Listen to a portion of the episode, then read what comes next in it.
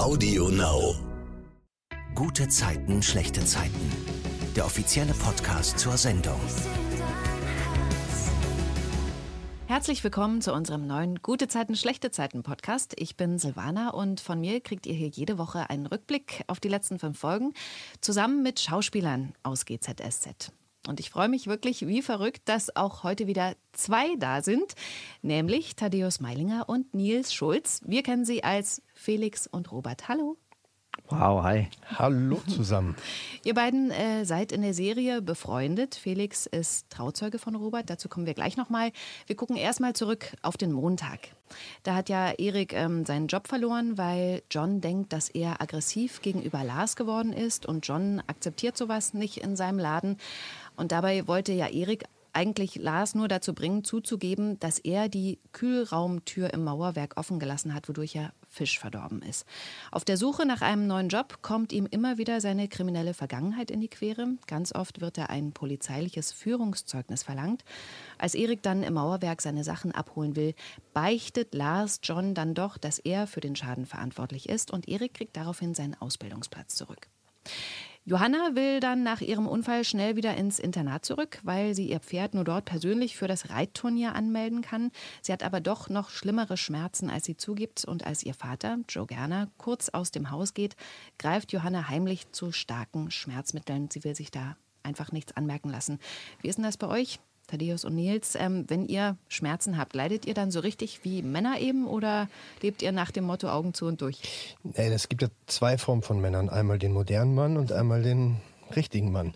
Und der richtige Mann guckt erstmal, dass er mit dem Schmerz klarkommt. So, und dann ist die letzte Instanz natürlich ein Schmerzmittel, weil eigentlich. Du meinst, du meinst, der richtige Mann ist eigentlich eine Frau. Der neue. Der neue, der neu entwickelte Mann. Frauen, die mit den Schmerzen klarkommen. Also, genau. Ach so, was so, ist denn ja, der richtige Mann? Gibt es ja. einen falschen und einen richtigen Mann? Ist es denn so? Auslegungssache für jeden selber. Also ich glaube, der, ähm, der moderne Mann ist der richtige Mann. Emily will, ähm, dass sich ihr Zwillingsbruder Philipp ablenkt, weil er ja immer an seine große Liebe Laura denken muss, die ja nach Griechenland abgehauen ist. Philipp geht schließlich joggen und Philipp, entschuldige mal, Philipps große Liebe Laura? Ja. Ah, müssen wir, müssen wir kurz, ja? mal kurz mal einhaken, ja? Ähm, ja, zu äh, Felix möglicherweise neuen großen Liebe. Hm, da reden wir ja gleich nochmal ja. drüber. Auf jeden Fall geht äh, Philipp joggen und findet im Wald ein Handy. Auf dem Sperrbildschirm ist ein Foto von zwei dunkelhäutigen Kindern zu sehen. Und wenige Meter weiter wird Philipp dann Zeuge, wie diese Kinder im Dickicht von zwei jungen Männern fremdenfeindlich beleidigt und bedroht werden. Philipp stellt sich dazwischen. Hey, aufhören! Verpiss dich oder willst du auch aufs Maul? Lasst ihn in Ruhe!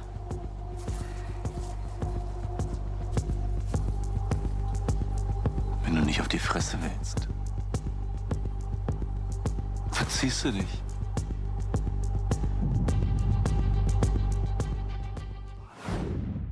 Das finde ich so spannend. Aber eigentlich ist klar, dass Philipp dazwischen geht, oder? Er ist ja Arzt. Wie, äh, wie hätten Felix und Robert reagiert? Also jeder, der da nicht reagiert hätte oder eingeschritten wäre, also ich weiß nicht, für mich kam, kommt gar nicht in Frage, in die Richtung zu denken, dass man nicht eingreift oder einschreitet, wenn man so sieht. Natürlich ist es, weiß man nie, was, wem man da begegnet, aber wenn man einer mehr ist, dann kann man natürlich gucken, dass man irgendwas bewirken kann, weil man natürlich die Leute auch irritiert. Und es muss ja nicht direkt eine Schlägerei ausarten, aber einfach mal ein bisschen äh, äh, zeigen, was, was, was überhaupt gar nicht geht. Ich weiß es gar nicht. Ähm, ich glaube, Felix wäre vielleicht gar nicht so, so nah an die Situation rangekommen. Ja, ich glaube schon, dass Felix so einen ersten Instinkt hat, äh, seine Sache durchzuziehen und, und dann kommt er vielleicht auch nicht so sehr in so eine Situation. Und wenn er dann so ein Handy findet, äh, ist er dann vielleicht auch gar nicht so aufmerksam. Und ich weiß nicht, ob Felix darauf so reagiert hätte. Äh, wie er dann nachher, also wenn das jetzt so vor seinen Augen passiert, ähm, dann glaube ich, da ist dann schon sein Ehrgeiz geweckt und man ist ja auch ein Typ, der, der dann irgendwie nicht Angst hat, was zu verlieren. So. Der sich dann schon irgendwie reinschmeißt. Aber ich glaube, er hält sich vor, vor solchen Situationen schon ein bisschen mehr fern, als äh, Philipp das tut. Dienstag schafft es Philipp ja wirklich, die Angreifer loszuwerden, ohne dass irgendjemand verletzt wird. Einer der Angreifer kommt dann aber ins Mauerwerk, um seinen Kumpel abzuholen, und das ist Lars. Gemeinsam mit Erik steigen die drei dann in die U-Bahn, um noch was zu unternehmen. Und da erkennt Philipp, der im selben Waggon sitzt, diesen Angreifer eben. Und Philipp erzählt die Entdeckung natürlich seinem Bruder John, der wiederum als Chef von Lars und Erik die beiden zur Rede stellt. Beide beteuern, nichts mit rechten Schlägern am Hut zu haben. Johanna verschweigt weiter ihre Schmerzen. Als sie es nicht mehr verheimlichen kann, sagt sie, sie habe ihre Tage bekommen und habe deswegen auch Schmerzmittel genommen. Also das gibt sie dann zu. Nebenbei kann sie bei Joe, ihrem Vater, durchsetzen, dass sie doch noch eine nachträgliche Geburtstagsparty bekommt, wie es sich so für so eine vermögende 14-Jährige gehört, natürlich im Mauerwerk. Ähm, wie sieht es bei euch aus? Hattet ihr auch so Megapartys als Jugendliche oder wie haltet ihr es allgemein mit Geburtstagen? Wann hast denn du Geburtstag eigentlich? Oh, ist, ist schon eine Weile her. August war das. Ich, also Nils jetzt, Nils persönlich, als, ich muss es nicht so wie ich feiern, ich werde lieber gefeiert. Du hast mich gar nicht zu deiner Geburtstagsfeier Ich feiere, habe ich eingeladen. gerade gesagt, ich feiere nicht. Und wenn man, nein, also ich, ich mache es nie so groß. Ich bin da immer eher sehr, sehr schüchtern, weil ich, das finde für mich zu viel. Also so ein Essen zu zweit wäre ja auch nicht groß gewesen. Lässt sich alles einrichten. Wir können es ja nachholen. Du Ach, kannst du nachträglich gratulieren. Dieser Podcast, ja, der zieht Kreise. ja. Da tun sich ganz neue Seiten auf. Hm. Also, ich mache es immer ganz sehr entspannt im kleinen Kreis, im kleinen Rahmen oder ich hau am liebsten ab, ich fliehe am liebsten irgendwo hin und, und verbringe dann ein, zwei, drei Tage irgendwo an der Küste oder im Wald oder irgendwo in einem anderen Land. Das kann ich gut verstehen. Ich habe auch, ähm, es hat sich so ergeben, dass das so zu einer kleinen Tradition wurde, weil ich an meinen Geburtstagen in, äh, es gab so, also das hat sich jetzt geändert, seitdem da mehr Kinder bei uns im Haus sind, aber äh, da gab es so, eine, so ein paar Jahre, da bin ich äh, an meinem Geburtstag immer hier in Berlin ins Liquidrom gegangen. Ja? Äh, also das ist so eine Kombination aus Wellnessbereich und da ist aber auch so ein großes Becken äh, angeschlossen mit so einem Sohle, äh, Sohlebad. Und Äh, Unterwassermusik? Genau, Unterwassermusik, ja, weil wir ja auch hier ein akustisches Format sind. Das ist total toll, ja. Also du äh, hängst die Ohren unter Wasser und du hast einen ganz äh, klaren Sound, den du da, ähm, äh, den du hörst, ja, unter Wasser. Schon sehr beeindruckend. Also das habe ich immer gemacht an meinem Geburtstag für mich alleine. Und äh, gefeiert habe ich aber äh, auch eigentlich, seitdem ich hier in Berlin bin, das ist aber jetzt auch schon, also schon seit 18 Jahren in Berlin, ist es auch so entstanden, dass ich einfach in eine Bar gegangen bin. Sicherlich, schön sowas, aber meine neuesten Ideen für Geburtstage sind ja mehrere Leute, bevor man sich irgendwo in eine Kneipe einmietet oder einen Billardladen oder Karaoke-Laden, denke ich mir, es ist, es ist doch viel schöner, wenn man privater beisammen ist und sich irgendwie so eine Bude für zehn Leute auf dem Land mietet und dann alle dahin kommen. So, und dann kann man Wochenende zusammen verbringen, zusammen kochen, zusammen essen. Das ist auch geil. Feiern natürlich auch. Aber man will sich auch immer eigentlich an den Geburtstag erinnern können, deswegen. Gemeinsame Zeit, ne? Genau, das ist halt das, was immer weniger wird, weil alle immer mehr zu tun haben. Die Zeit wird immer, rast immer schneller an einem vorbei. Und dann hat man nur noch die paar Momente, die man dann wie ich nutzen möchte mit seinen engsten Freunden. Ja, aber wir sind da davon abgekommen, dass es ja um junge Kinder geht, also um, um Jugendliche geht. Also bei mir war das nicht so groß angelegt dann wie bei einem Kind von Fleming und, und Gerner. Ja, bei mir auch nicht. Kommen wir wieder zurück. Äh, Nina versucht ja Leon weiter Portugal schmackhaft zu machen. Sie will ja, dass er weggeht, weil sie ja vor Monaten heimlich in ihn äh, verliebt war und seit er aus Amerika zurück ist, immer wieder an ihn denken muss, obwohl sie ja Robert heiraten will. Mit Robert geht Nina dann zum Standesamt und macht mit ihm ab, ein persönliches Ehegelübde vorzubereiten. Und als sie das schreibt, muss sie immer wieder an Leon denken. Als Robert nach Hause kommt, trifft Nina eine Entscheidung.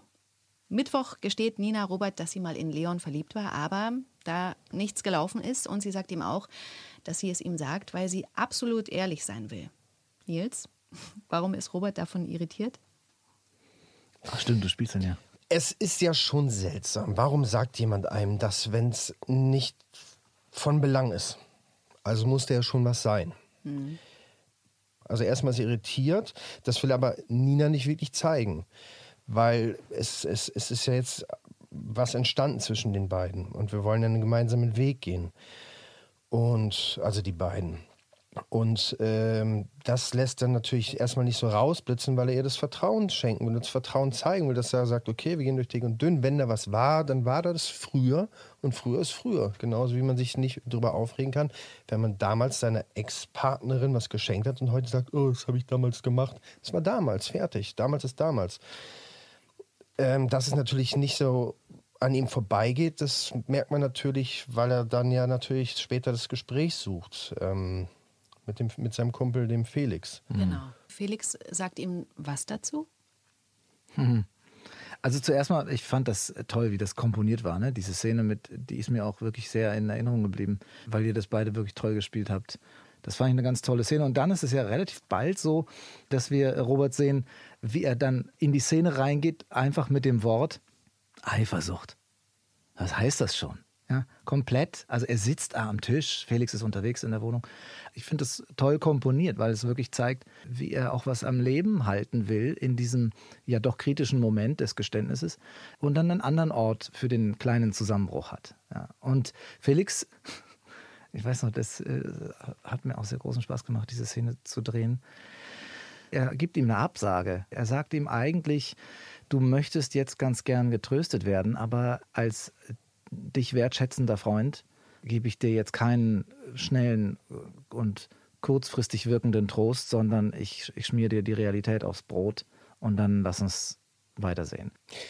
Zu 100 Prozent. Also ich fand die Szene auch wirklich sehr schön, vor allem eben diese Gegensätze Felix, wenn Felix mit sowas umgeht, mit der Realität, wie sie ist, weil er hat da auch schon äh, schöne Rückschläge erleiden müssen. Wie er schon sagt, wenn mir das eiskaltes Brot schmiert und da hat er den geknickten Robert neben sich, der irgendwie gar nicht weiß, was jetzt Sache ist. Er versucht das natürlich auch nicht so an sich ranzulassen, aber es arbeitet trotzdem in ihm das, was natürlich Felix auch sagt. Nina hat ja dann äh, die Brautkleidanprobe in Marens Wohnzimmer und als sie das ähm, hässlichste Kleid anhat und beschwipst vor sich hin tanzt, kommt Leon dazu, der ja übergangsweise da wohnt und er sieht Nina und ähm, ja, da scheint ihnen der Blitz zu treffen.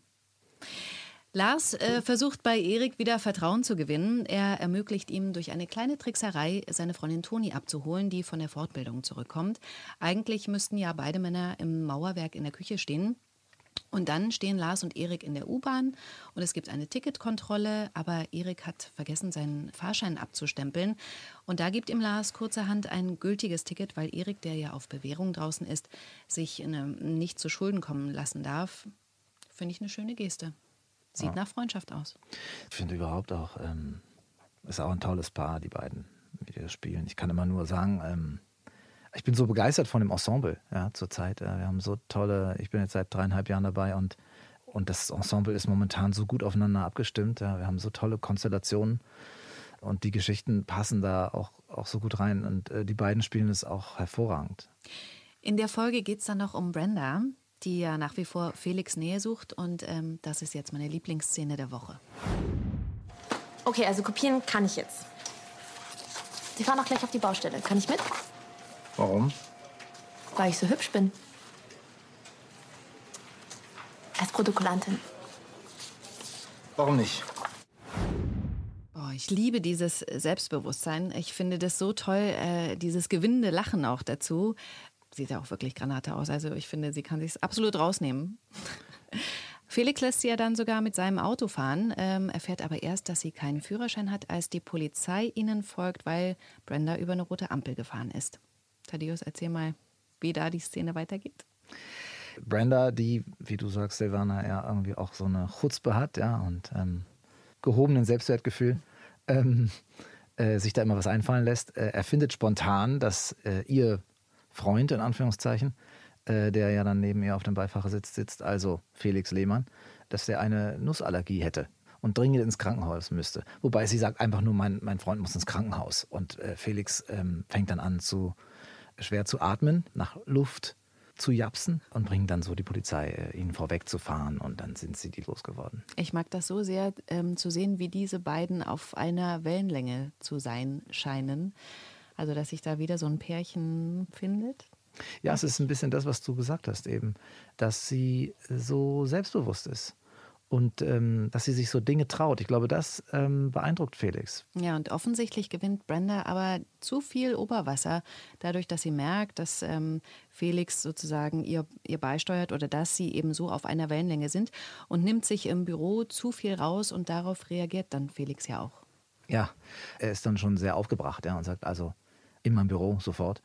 Ja, und dann macht er ihr eine klare Ansage und nimmt ihr eigentlich erstmal alles weg, was sie so in den letzten äh, Tagen an Souveränität aufgebaut hat. weist sie äh, zurecht, dass sie eben weisungsgebunden ist und dass sie eben auch Leuten ähm, gegenüber weisungsgebunden ist, die sie vielleicht nicht mag und dass sie zudem die, die sie mag, nämlich ähm, Felix Lehmann, äh, auch nicht für ihre Komplizen jetzt halten kann. Er kündigt ihr sogar an, ähm, dass sie, wenn sie so weitermacht, dass sie dann eben sich eine andere Ausbildungsstätte suchen muss. Mhm. In der Folge am Donnerstag versucht Brenda dann Felix unter Druck zu setzen. Sie droht ihm ja, ihrem Vater Robert von dem Sex zu erzählen. Nils, Robert hatte Felix ja im Vorfeld gewarnt, ne? Ja, wenn du meine Tochter anrührst, dann mache ich dich platt. Felix ist aber von Brendas Drohung wenig beeindruckt. Er sagt, Menschen kommen und gehen. Ist Felix wirklich so hart? Ja, es kommt wirklich wie eine Ohrfeige rüber. Ne? Mhm. Ähm, es ist eher so sein Blick auf die Realität. Und auch da ist es eigentlich eine großzügige Haltung von ihm. Es gibt, glaube ich, nichts äh, Liebevolleres als ein klares Nein. Ich glaube, Felix hat durch die ganzen Rückschläge der letzten Jahre gelernt, zur Realität zu stehen und sich der Realität auch zu stellen. Und er schafft damit ja auch für alle klare Verhältnisse, die zu einem angenehmen Miteinander führen. Brenda erkennt ja jetzt, ähm, dass es brenzlig wird und ändert dann ihre Strategie. Also sie ist super gewissenhaft im Büro, entschuldigt sich bei den Kollegen, dass sie so von oben herab war und sichert sich somit vorläufig zumindest ihren Job. John ertappt Leon beim Grinsen, als er ein Foto von Nina sieht und checkt so langsam die Lage. Gleichzeitig ist es inzwischen so weit, dass Robert und Nina das Grundstück für Leon in Portugal klargemacht haben, ähm, so dass er eigentlich nur noch unterschreiben muss und dann wieder wegziehen kann. Und in der Folge fahren Nihat und Sunny noch ähm, zur Geschäftsreise nach Hamburg. Im Hotel angekommen, gräbt einer der Mitarbeiter ihn an. Sunny lässt die beiden Männer daraufhin allein und geht dann in die Sauna. Und dort trifft sie dann aber auf Nihat, der sich von diesem Mitarbeiter befreien konnte. Und dann fallen sie in der Sauna übereinander her. So, wollen wir dazu noch was sagen? ja, ich, äh, ich habe tatsächlich was dazu zu sagen. Also ja? ich, ähm, es gibt ja die Szene nach dieser äh, berüchtigten Nacht und da liegen Sunny und Nihat äh, gemeinsam im, im Hotelbett. Mhm. Und es gibt einen Blick, weil Sunny noch schläft und Nihat schon aufgewacht ist. Und er schaut sie so an, wie sie, äh, wie sie aufwacht. Und es ist einfach wunderschön. Es ist, es ist einfach, äh, weil wir vorhin auch über Männlichkeit sprachen, ja. Ich finde, das ist so ein zarter, äh, verliebter Blick, ja, und, äh, und so mutig gespielt von Timur äh, dass ich persönlich das total männlich finde, ja. Und, ähm, und mich hat das total gekriegt. Ja. Das passt halt super, dass du das sagst, weil mich hat das so gekriegt, ich konnte richtig, also das hat in mir so diese Verliebtseinsgefühle von mhm. früher, als ich, was weiß ich, 16 war oder so, wirklich wieder vorgeholt. Also ich hatte dadurch einen richtigen Flashback, weil er das wirklich so toll spielt. Also ich mhm. fand es auch mega. Ist auch wunderschön. Ich fand es auch wie eine, wie eine sehr schöne Szene und vor allem ist das ja wesentlich schwieriger manchmal böse oder, oder laut oder so kann man ja immer werden. Aber diese feinen Nuancen, die Liebe zu zeigen, wie ich in den Augen was blitzen zu lassen, mhm. dass man wie ich sieht, da ist oder für die Rollen, dass da was ist. Wenn so eine Szene funktioniert und jemand das gut kann, wie Timo das da gemacht hat, ist das wirklich wunderschön. Am Freitag, ähm, fasse ich das mal so zusammen, geht es um ziemlich viel nackte Haut, wie du schon gesagt hast, diese Bettszene, wo die beiden sich so verliebt angucken, dann jeweils, wenn es der andere nicht merkt. Und dann sieht man in Rückblenden noch diverse Sexszenen da im Wellnessbereich von der Nacht davor offensichtlich. Mhm. Und dann fahren die beiden wieder zurück im Auto nach Berlin. Nihat sagt Sunny da, dass er hm, professionell bleiben will. Kein Problem für sie, sagt Sunny. Glaubt ihr das? Ähm, also die haben ja dann noch mal was so in der Küche, als sie die Seife machen. Friends with Benefits, geht sowas? Oder sie nennen es auch ähm, Business Partner with Benefits. Ja. Ne? Genau. Ja, ich glaube, das, äh, das zeigt ja schon, dass sie versuchen, da irgendeine Definition zu finden. Also ist doch schon, äh, da höre ich doch die Nachtigall schon trapsen. Ja. Ja, ähm, wie oft ging es denn im wahren Leben schon gut, sowas? Ja, so, ja. so ein Na? Business. Schwierig. Also das geht wahrscheinlich eine gewisse Weile gut. Also jetzt mal im normalen Leben. Jetzt, wie es bei den beiden funktioniert, weiß ich ja noch nicht. Aber meistens hat sich immer eine Seite verliebt. Andere Szene, Emily gibt ihre Tochter Kate bei Maren ab. Das stellt sich aber als schwierig heraus, weil Kate sehr, sagen wir mal, speziell ist. Maren macht ihr Nudeln, die will Kate dann aber kleiner und noch kleiner geschnitten haben und dann hat sie noch andere Extrawünsche. So, guten Appetit. Kann ich noch Käse? Ja, hier, nimm den. Mach du.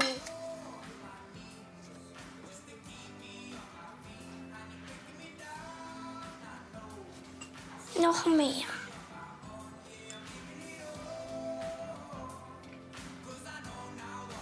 Das ist zu viel. Okay, dann machen wir einfach wieder was runter, oder? Gut so?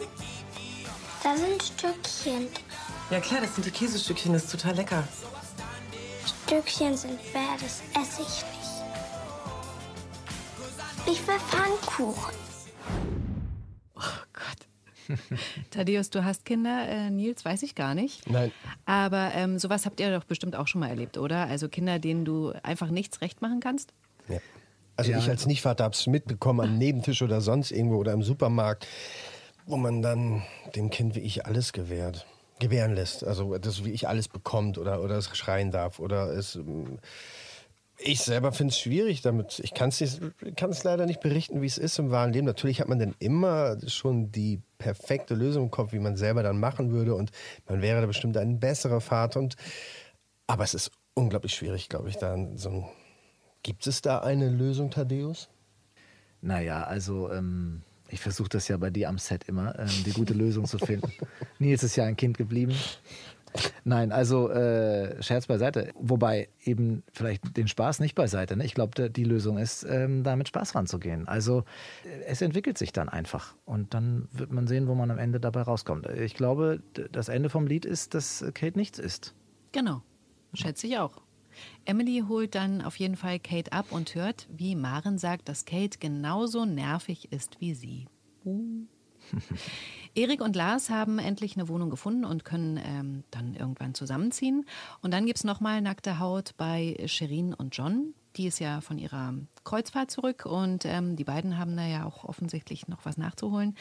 Shirin ist dann später im Vereinsheim, ihrem Laden, und dort kippt sie aus Versehen Lars Kaffee über das Shirt. Der rastet daraufhin komplett aus, beschimpft sie fremdenfeindlich. Und da geht Erik dann dazwischen und macht Lars vor dem Laden klar, dass Shirin seine Ex-Frau ist. Und Lars fragt ihn daraufhin, ob er keinen Stolz hat, äh, so eine zu heiraten. Erik ist dann kurz davor, ihn zu schlagen. Da macht Lars ihm klar, du setzt hier deine Bewährung aufs Spiel für diese Türkenschlampe, wie er Shirin nennt. Ähm, Das finde ich total krass. Das hat mich auch echt aufgewühlt. Ähm, Wie geht's euch da? Ich finde es super aufgebaut, weil Lars wirklich als Figur hier etabliert wurde, der man gerne ähm, mit Sympathie folgen will. Und er spielt es dann so gut, ja, ohne dass es jetzt ein, ein krasser Unterschied wäre, ja, dass man jetzt irgendwie denkt, oh, äh, das, äh, damit hätte ich jetzt aber über, also das hat aber mit dem Lars von vorher gar nichts zu tun. Spielt er dann doch so eine 180 Grad äh, Drehung. Und das kriegt einen dann natürlich, ne? weil man als Zuschauer im besten Fall involviert ist und dann wirklich äh, selber verletzt ist davon, dass man sich in der Person so getäuscht hat. Ich finde es halt auch gut, dass jetzt keine Klischee-Rolle bedient wird. So die typischen Rechten, die dann da langlaufen, jemand aufs Maul hauen und so.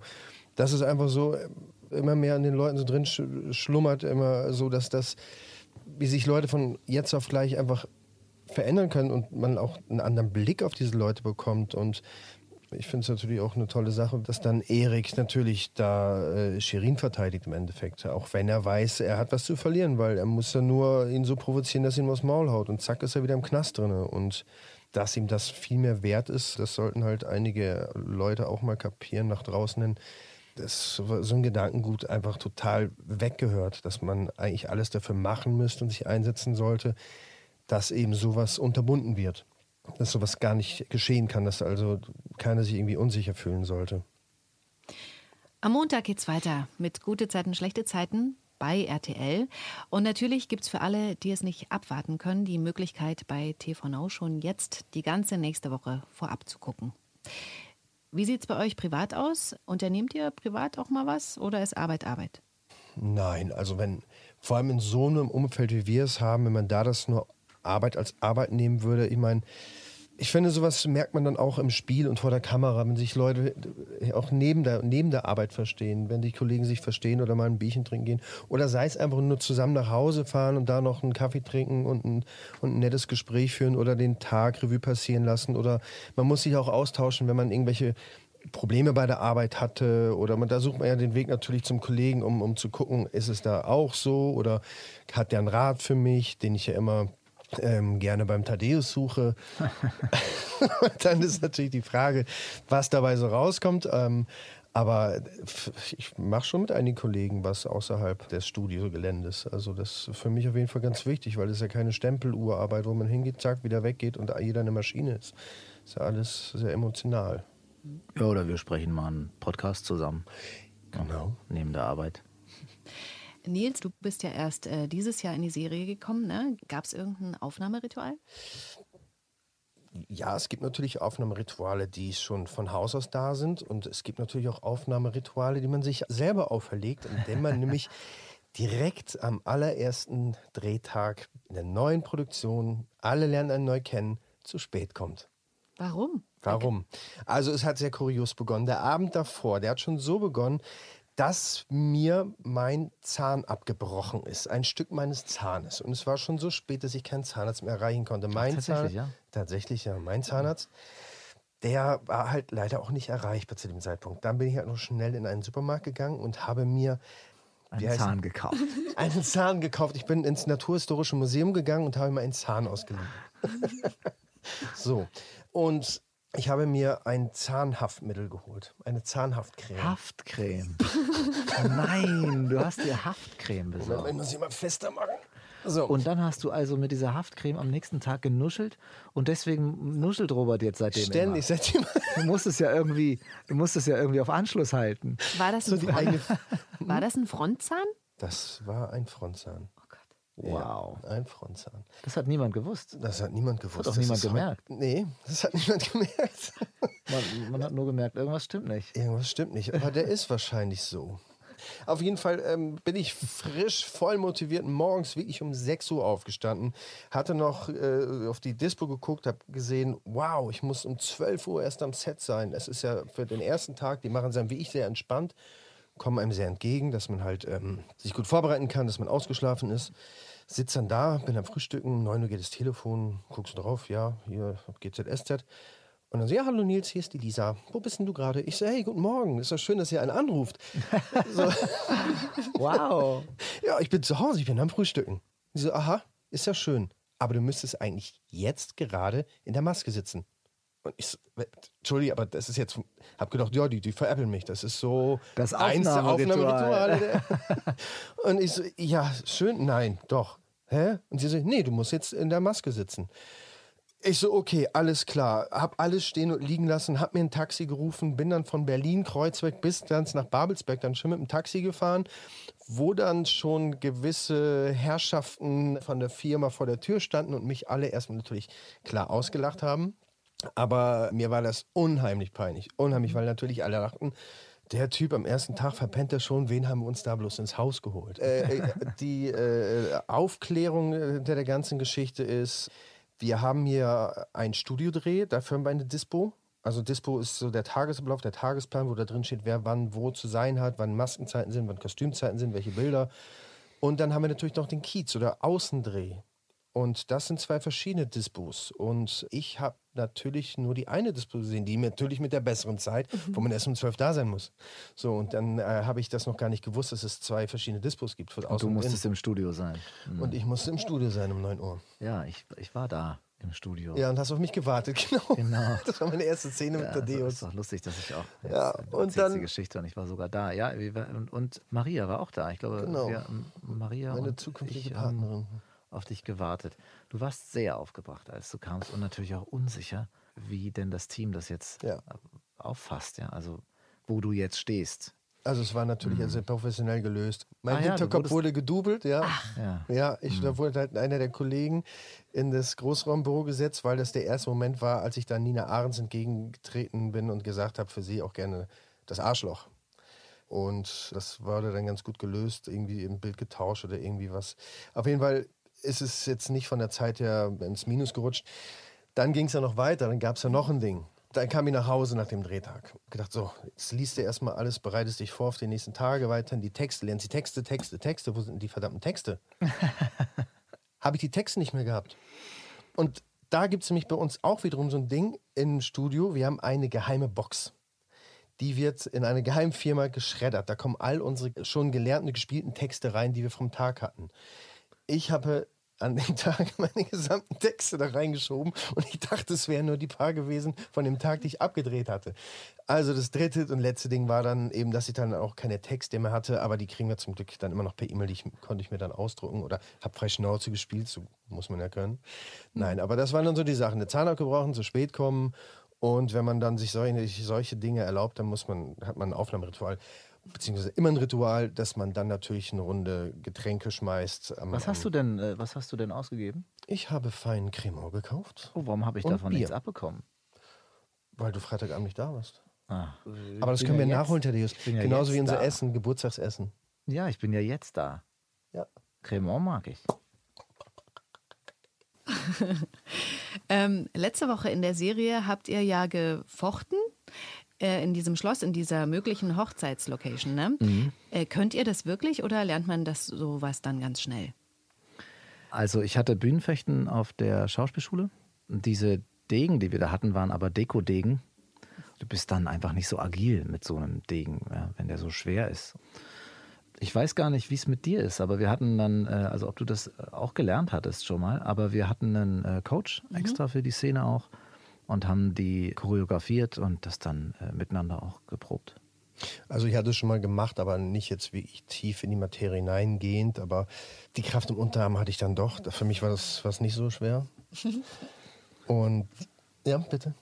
Ja, ja, ich habe es auch ohne Kraft im Unterarm geschafft. Es kommt auf Technik drauf an. Ne? Wenn man, es muss fließen. Genau, deswegen sieht das ja auch ein bisschen eleganter aus bei mir. Ja, das mal.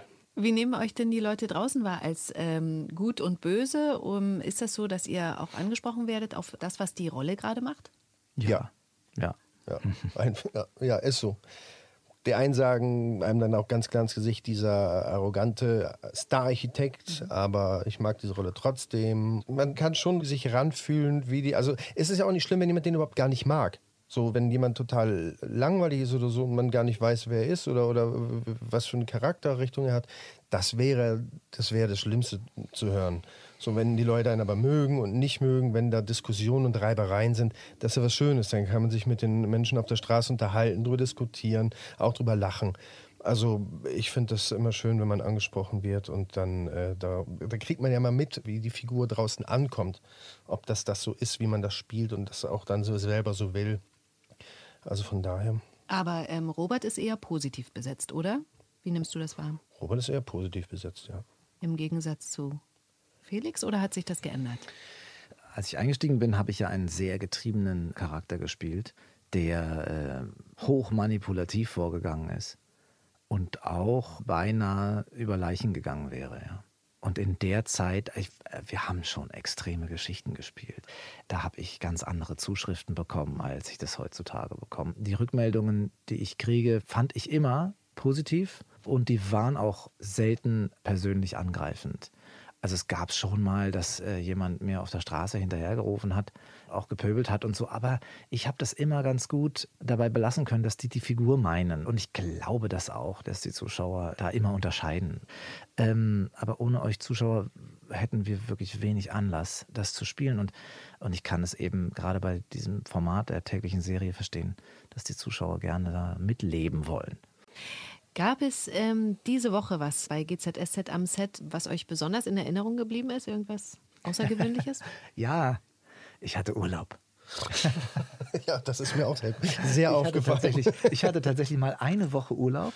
Ich bin nicht weggefahren, es war, ich bin einfach zu Hause geblieben. Und es war so eine Wohltat, dass ich mal so Termine legen konnte, bei denen ich dann nicht irgendwie zwei Tage vorher anrufe und sage, ja, der Termin findet statt oder hm, äh, könnten Drehverschiebungen sein oder so. Ja, Das war für mich eine totale Wohltat. Und jetzt wieder zurück zum Set. Am Set finde ich es natürlich lustig, weil es für mich die erste Erfahrung war, hier zu drehen, weil wir haben einen gewissen Vorlauf. Wenn man im Sommer Weihnachten feiert. Ach, stimmt. Das war Der kürzlich. Kiez ist ja, ist ja schon gerüstet äh, mit, mit Weihnachtsmarkt und Weihnachtsmarktartikeln. Und ähm, wenn man dann natürlich da zum ersten Mal dann steht, im schönen dicken Mantel und dem dicken Pulli, der Rollkragenpulli hinzu, noch dicker Wollpulli war das. Und dann muss man da so stehen und frieren. Und ja, aber man schwitzt eigentlich wahnsinnig. und das war dann für mich eine lustige Situation, dass man das dann äh, so vorbereitet und das dann natürlich das im Sommer gespielt, wie wir dann natürlich wieder, wenn es kalt ist, draußen stehen müssen. So wurde ich, habe ich hier angefangen. Da spielt man dann natürlich den Sommer und steht dann in einem dünnen Hemdchen da und darf das Schlottern der Beine nicht zeigen. Ja, stimmt. Vielen Dank, Thaddeus und Nils oder auch Felix und Robert. Hat mich sehr gefreut, dass ihr da wart. Danke, Silvana. Ebenso, vielen lieben Dank. Den nächsten Gute Zeiten, Schlechte Zeiten Podcast gibt's nächsten Freitag wieder. Ich bin gespannt, wer dann mit mir über die vergangene GZSZ-Woche spricht. Ich freue mich drauf. Bis dann. Tschüss. Gute Zeiten, schlechte Zeiten. Der offizielle Podcast zur Sendung.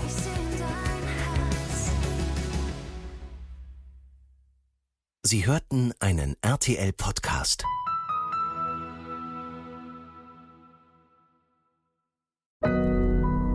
Audio Now.